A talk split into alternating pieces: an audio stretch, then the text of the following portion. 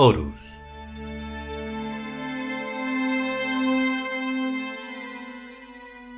Segundo capítulo. Primera parte.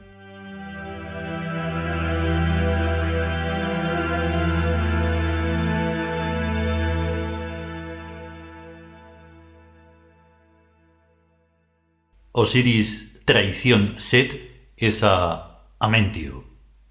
Isis visión Osiris es a Horus. Horus fusión Set es a Osiris.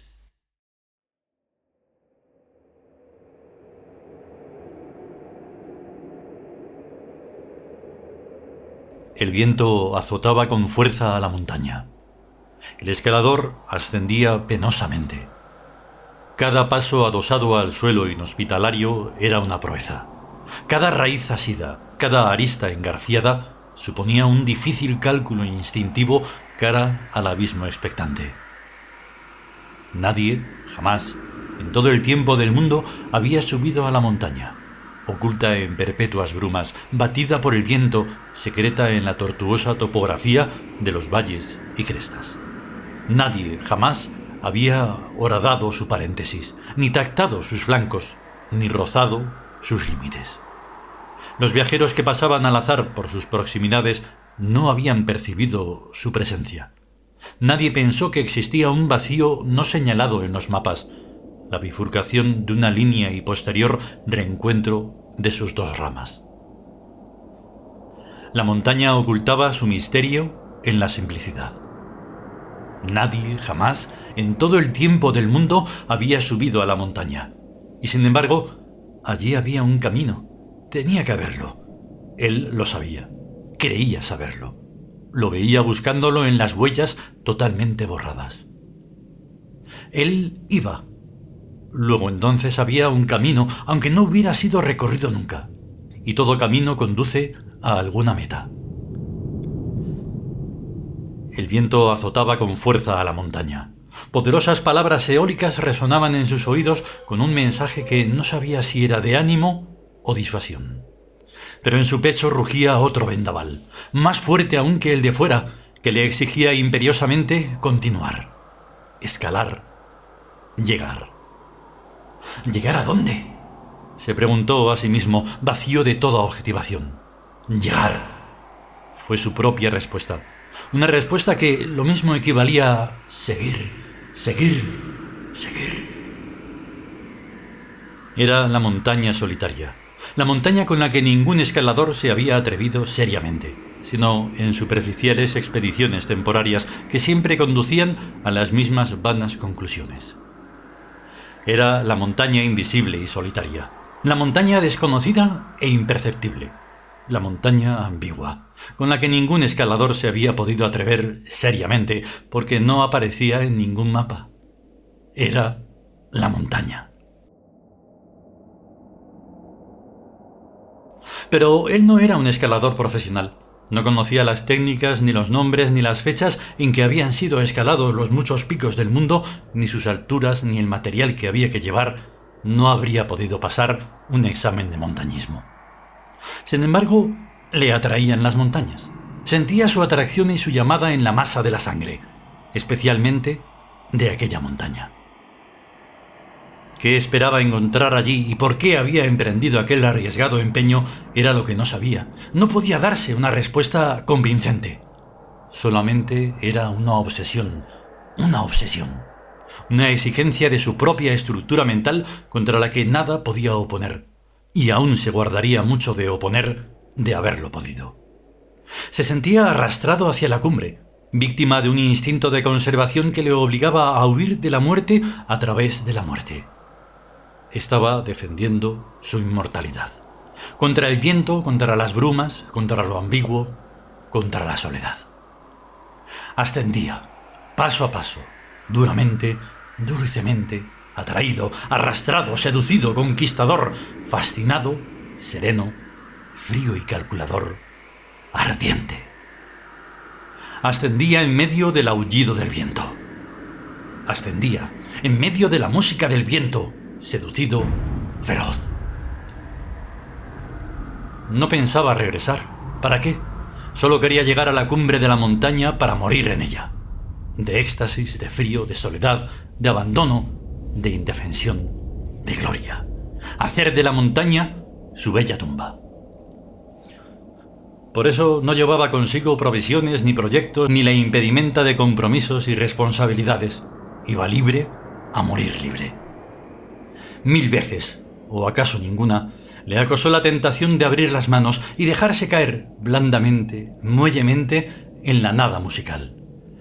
Y otras tantas, o ninguna, la venció sin decir nada, con solo el hielo acerado de su sonrisa que solo podía verse él y dos chispas diamantinas en los ojos.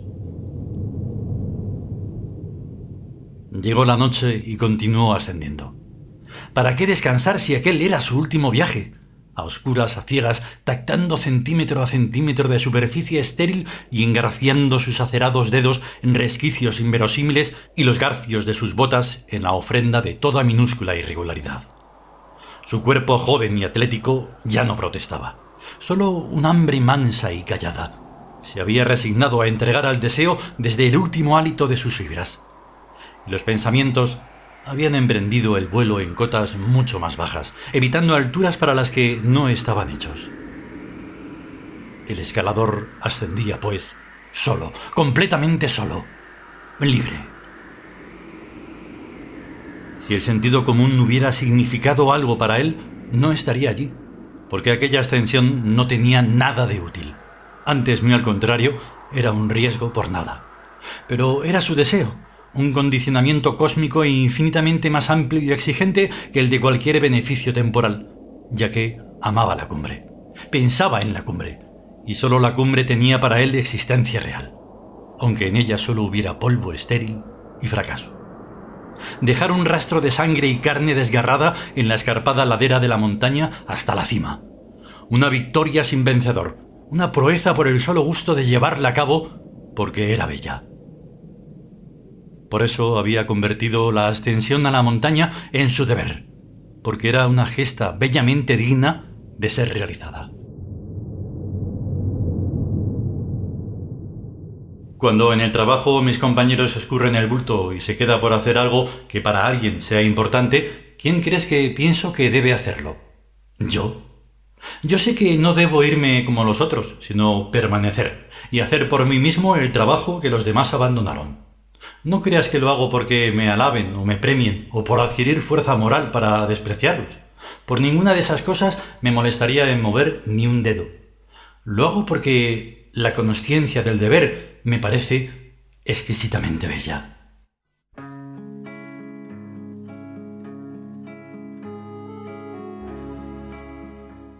Sonrió y se dedicó a oír el concierto que sonaba en el tocadiscos. Era una música tan hermosa que imponía respeto. Sencilla, ágil, andante, con la íntima vibración de lo sagrado, suave como una sonrisa.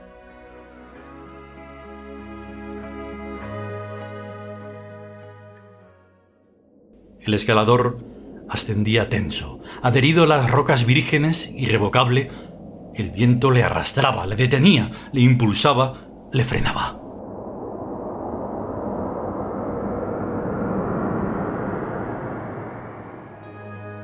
Con que yo sepa y yo comprenda es suficiente.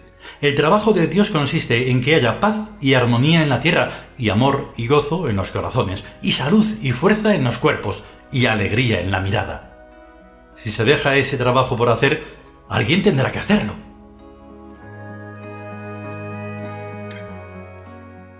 Era una música tal que, oyéndola, se comprendían los mitos de ingravidez de piedras elevándose en el aire y yendo a ocupar su lugar en la muralla. Era el alma gozosamente liberada de la materia, danzando sobre las largas ondulaciones del espacio, etéreo oleaje fluctuante del océano celeste, sus tormentas, sus tempestades, sus bonanzas, sus corrientes, el seno tubular de un rayo de paredes estriadas, herbores invisibles, azules cromáticos, rojos cromáticos, verdes cromáticos, áureas, ensenadas, con cavidades de inmensidad y sus ecos. Era una música de dioses muy antiguos, de estreno de mundo, cuando todavía no existía el polvo y el suelo era terso, elástico, joven.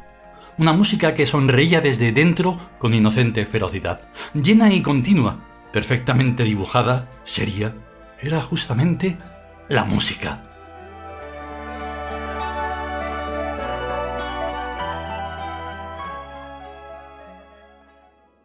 El escalador ascendía, solitario, aferrado al liso farallón inverosímil. Y sin embargo, había un camino, el suyo, aquel, este. El escalador sabía que había un camino, sabía que tenía que verlo, porque la montaña era excesivamente perfecta, excesivamente montaña, y mostraba más que cualquier otro lugar esa infinita dejadez minuciosamente complicada, ese virtuosismo del abandono de la obra natural. Aquella montaña evidenciaba demasiado la sutil perfección de lo imperfecto. Cualquiera que no él se habría extrañado de encontrarse una montaña en exacta forma de pirámide regular. Él, en cambio, se extrañó de encontrar una montaña en absoluta forma de montaña y sin parecerse a ninguna otra cosa. Y comprendió que aquello era tan natural que resultaba antinatural. Una nube, se dijo, Siempre se parece a algo que no sea nube, a un camello, a un barco, o la silueta de una ciudad. Un árbol tiene siempre ligera apariencia y expresión humanas. Con las montañas, como con todo, siempre ocurre igual. Todas evocan algo, menos esta. Esta no se evoca más que a sí misma. Compararla con otras cosas sería una ofensa. He aquí, pues, la montaña madre. Cuando niño me gustaba revisar largos trozos de films, observar lentamente un cuadro y el siguiente y el siguiente y el siguiente. Intentar percibir las mínimas diferencias de un cuadro con su inmediato, porque sabía bien que dos no podían ser iguales, sobre todo cuando pertenecían a una escena de movimiento y de quietud igual, aunque más difícil. No vamos aquí a aclarar si las diferencias que al fin encontraba eran reales o imaginarias. Para el caso es lo mismo. Yo no me hacía entonces tales distingos, ni ahora tampoco. Era suficiente con que a mí me dejaran satisfecho. Después recortaba los cuadros y los barajaba. Entonces venía lo más difícil, reconstruir el film. Sobre una mesa o sobre el suelo iba colocando los cuadritos.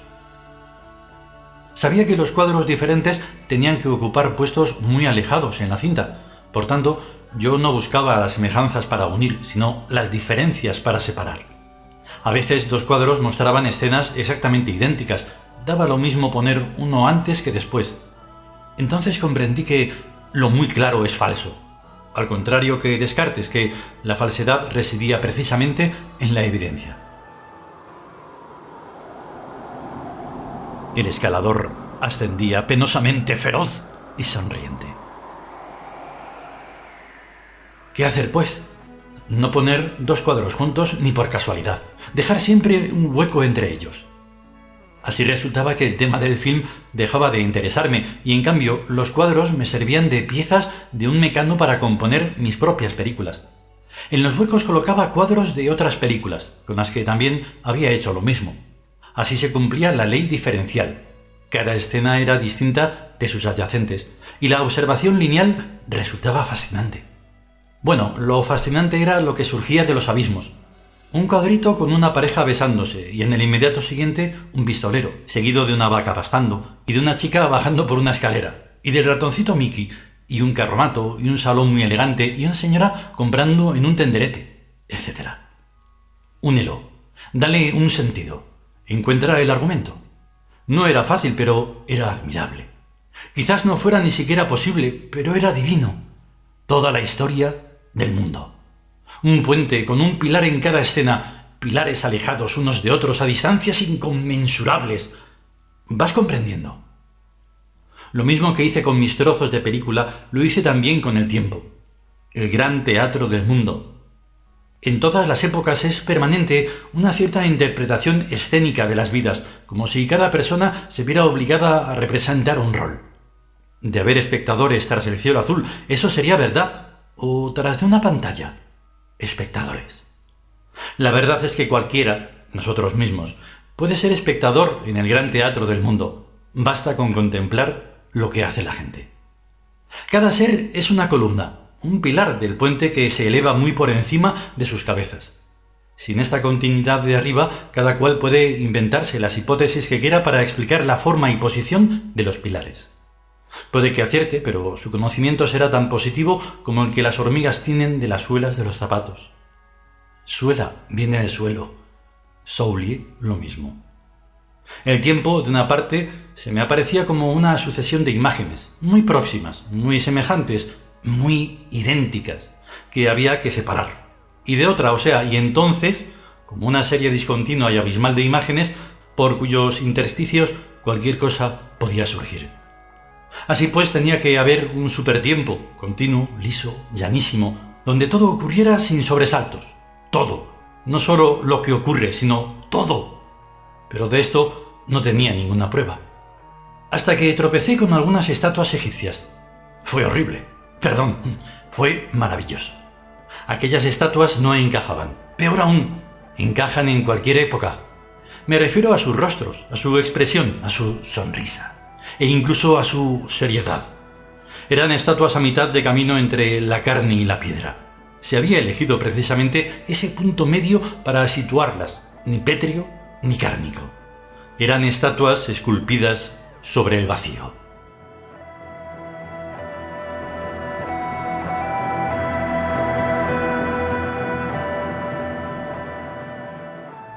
continuará.